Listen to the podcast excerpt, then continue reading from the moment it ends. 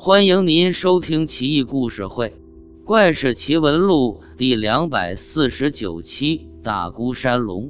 南宋年间，陈慧书曾任江西转运使，下车伊始，便率一队人马，驾一艘船，浩浩荡荡的去辖地四处巡查。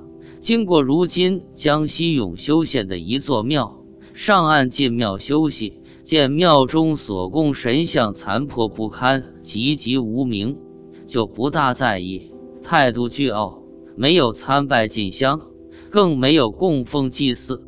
晚上登船，准备继续前行，江面上顿时风雨大作，掀起惊涛骇浪，两个桅杆都被折断。船夫和军士们想尽千方百计，这才维持住平衡。作舰免于倾覆。第二天勉强抵达江西赣州，船夫是本地人，久历风雨，深明就里，就向陈慧书禀告，请他派人拿一头猪去昨日庙里祭祀，否则还会有危险。陈慧书说道：“既然如此，我还吝啬一头猪吗？”就立刻派人去办，但心里很不忿。嘀嘀咕咕，骂骂咧咧。祭祀的人回来，陈慧书立即下令开船，但刚刚离岸，就被一阵大风刮了回来。如此四五次，船就是不能前行一步。船夫又请陈慧书亲自去祭拜，陈慧书急了，怒斥船夫，说道：“我堂堂朝廷大员，执掌一省大权。”岂能惧怕这小小毛神？船要是还不能开动，我先斩了你！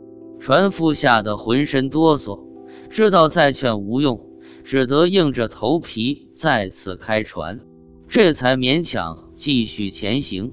到了第三天，船行至大孤山附近，忽然天昏地黑，风雨交加，雷电响彻天空，巨浪滔天。船被掀起几丈高，而后又被甩下无底深渊。如此几次，坐舰几乎被撕裂。闪电光亮之下，只见一头巨龙出现在水面上，和桅杆一般高，眼大如斗，射出耀眼的光芒。巨龙四周，无数面目狰狞的鬼怪飞腾环绕在空中。船上所有的人都吓得面无人色。知道命不久矣，船夫很有经验，让所有船工和军士都把衣带绑结在一起。一方面彼此有个照应，另一方面，即便是船沉被淹死，尸体也比较容易被找到。所有人都泪如雨下，只得照办。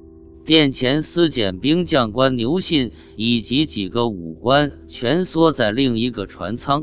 见状，都要商量着跳下船逃命。甲板上跑下一个老头，白发如雪，头戴青巾，头顶挽着一个小髻，看上去鹤发童颜，仙风道骨。对诸位武官说道：“不关你们的事，诸公不要害怕。”说罢就不见了。陈慧书知道自己是罪魁祸首，避无可避，只得穿戴整齐。强自镇定地来到甲板上，匍匐跪下，颤声说道：“我罪无可恕，请上仙息怒，饶过这一船随从吧。上仙若能垂怜，饶恕于我，我这就派人重修庙宇，四时祭拜，香火不绝，并献佛经一千卷，供奉上仙。”陈慧书声泪俱下，态度极为诚恳。不一会儿。巨龙渐去，风雨也渐渐消散。转瞬之间，已是艳阳高照，风平浪静。大家看四周景色，才发现船已经逆流而上，行驶了四十里。陈慧书劫后重生，感慨万千，一边惊魂未定的擦着冷汗，一边吩咐属下赶紧去安排重修庙宇。从那之后。陈慧书逢庙必拜，待人接物也温文儒雅、谦恭有礼，高官厚禄一声不绝。想想看，万物皆有灵，你可以不信他，但绝不能亵渎他，就是这个道理。顺便说一句，文中的转运使是宋太宗时于各省所设，称某路株洲水路转运使，其官衙称转运使司，俗称曹司。